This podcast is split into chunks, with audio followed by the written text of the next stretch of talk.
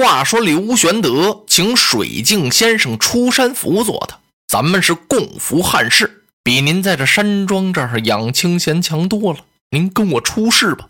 水镜先生一听，哎呀，师君呐，你怎么能够请我出事啊？我是一个山野村夫，闲散惯了的人，根本不能做什么事，就是一块废材呀。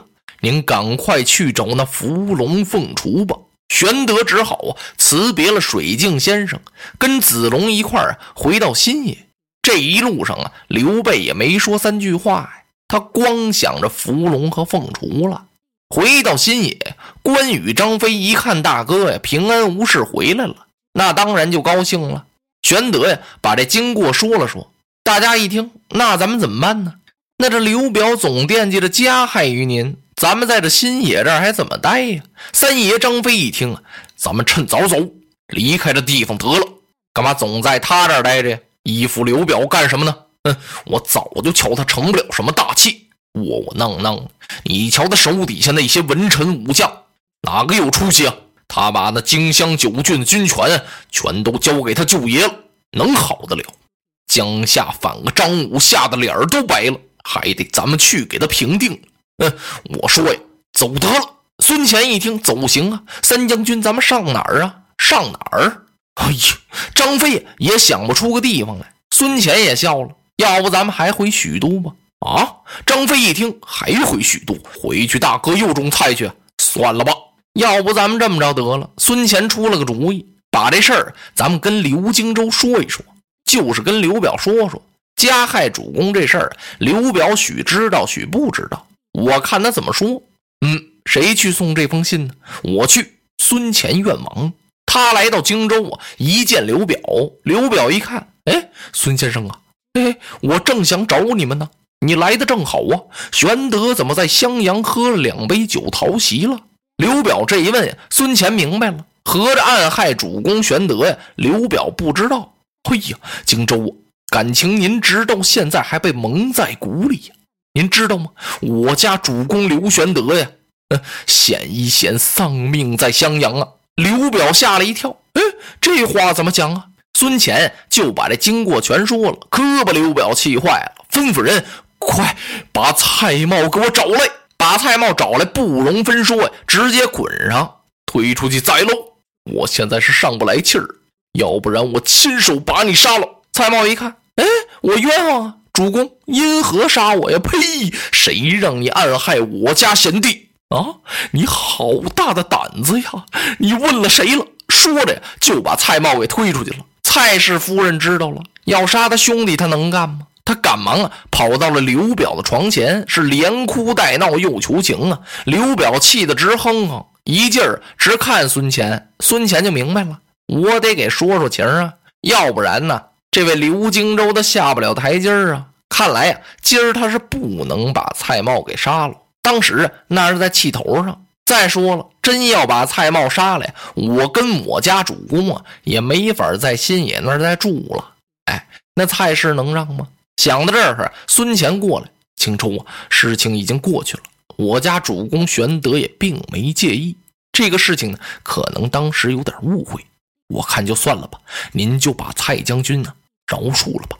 刘表一听，嘿嘿，要不是孙乾先生讲情，我怎能够饶得了他啊？好，给他松绑，把蔡瑁给松了绑了。然后刘表吩咐，让他的长子刘琦呀，跟着孙乾先生回新野，郑重其事的给刘备去道歉。刘琦来到这儿，一见玄德呀，就把他父亲那意思跟玄德说了。玄德一听，哎呀，贤侄啊，这一点小事何足挂齿啊？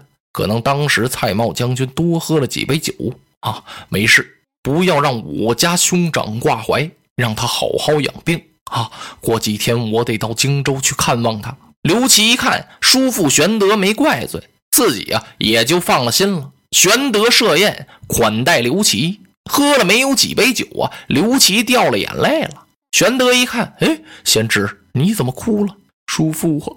我不瞒您说，我家继母蔡氏，她时时刻刻都想要杀害于我。哎呀，大概她是怕我占了荆襄九郡的位子。哎，他这是为让我兄弟刘琮做荆襄之主。叔叔，您说我可怎么办呢？玄德一听啊啊，你们家这事儿怎么这么多呀？哎呦，又问我来了。哎呦，我别言语了，我上回喝了酒啊，你爸跟我哭了。哭完之后啊，他说他这权力都在蔡氏宗族的手里，又要立你，还又怕得罪蔡氏；不立你，还怕出乱子。我酒后失言，说了那么几句话，哎呦，惹了多大的祸呀！我还告诉你怎么办呢？办不了。玄德一听啊，我别说了啊啊，一句不说也不行啊！哎呀，贤侄啊，不必难过。哎呀，你呀，在母亲面前多尽尽孝也就是了。不光做什么事情啊，一定要格外小心，三思后行吧。好，来来来，喝酒喝酒。刘琦喝了一顿酒，掉了一顿泪。哎呦，最后走的时候啊，还是哭着走的。刘备心里也怪难过的呀。送了刘琦一程回来呀，玄德慢慢的往这县衙溜达。他这俩眼睛忙不过来了，看大街热闹啊。玄德哪有心思看热闹啊？他找人呢。他瞅这新野街上走的这些人呢，哎，都像伏龙凤雏。嘿呀，这伏龙凤雏究竟在哪儿啊？玄德想这两个人想的呀，哎呦，那俩眼睛都有点捏呆呆了。他猛地这么一抬头，哎呦，在这儿呢！只见由对面大摇大摆走来了一个人。看此人年纪三十上下，面似淡金，双眉带秀，二目有神。三绺胡须，胸前飘洒葛巾布袍，腰束丝绦，白袜麻鞋，走路是大袖迎风，潇洒飘逸。玄德看这人，看得目不转睛了。这人也发现玄德在看他，他走到跟前站住了，看了看玄德这匹马。哎呀，将军，你所乘这匹马可叫的卢吗？玄德赶忙啊下了坐骑，哈，不错。正是的卢先生，您识得此马？嗯，这人点了点头，我认得。不过这马呀，不叫的卢，它是一匹千里良驹，是一匹好马。就是有一样，他方主啊啊，对对对。玄德一听，一点不错。不瞒先生啊，我曾经有一次遇难，落到了河里。哎，你还别说，幸亏此马呀，它一抖鬃尾，把我驮上岸来。您说他是方主吗？哎，将军呐，那你别看这一时啊，他早晚必方死一个主人哦。那我当如何呢？有办法呀！啊，我给将军你出一个主意，你要是对谁有仇有恨，你可以把这匹马送与他，把他方死，你不是就仇恨全消了吗？哎，玄德一听，把眉头一皱，唰，把脸沉下来了，真是岂有此理！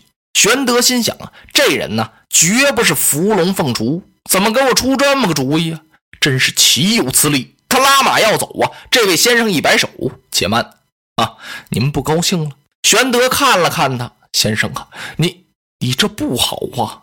咱们萍水相逢，初次会面，您如果有意指教我呀，那您得让我行其正道啊！您怎么能让我这么做呢？这位一听乐了。哈哈哈！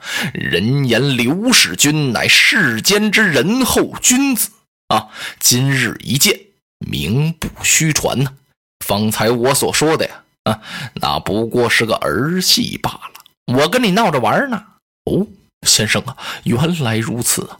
您如果不弃，能不能请到衙中一叙啊？到我那儿坐一会儿。这人一听啊，既如此，那我就讨扰了。您随我来。玄德呀，把这位先生让到了县衙，摆酒款待。落座之后啊，玄德这才问呢：“哈，先生您家住哪里？贵姓怎么称啊？”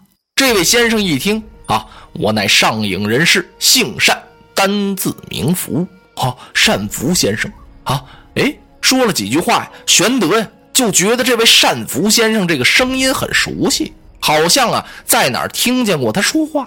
一时呢想不起来了。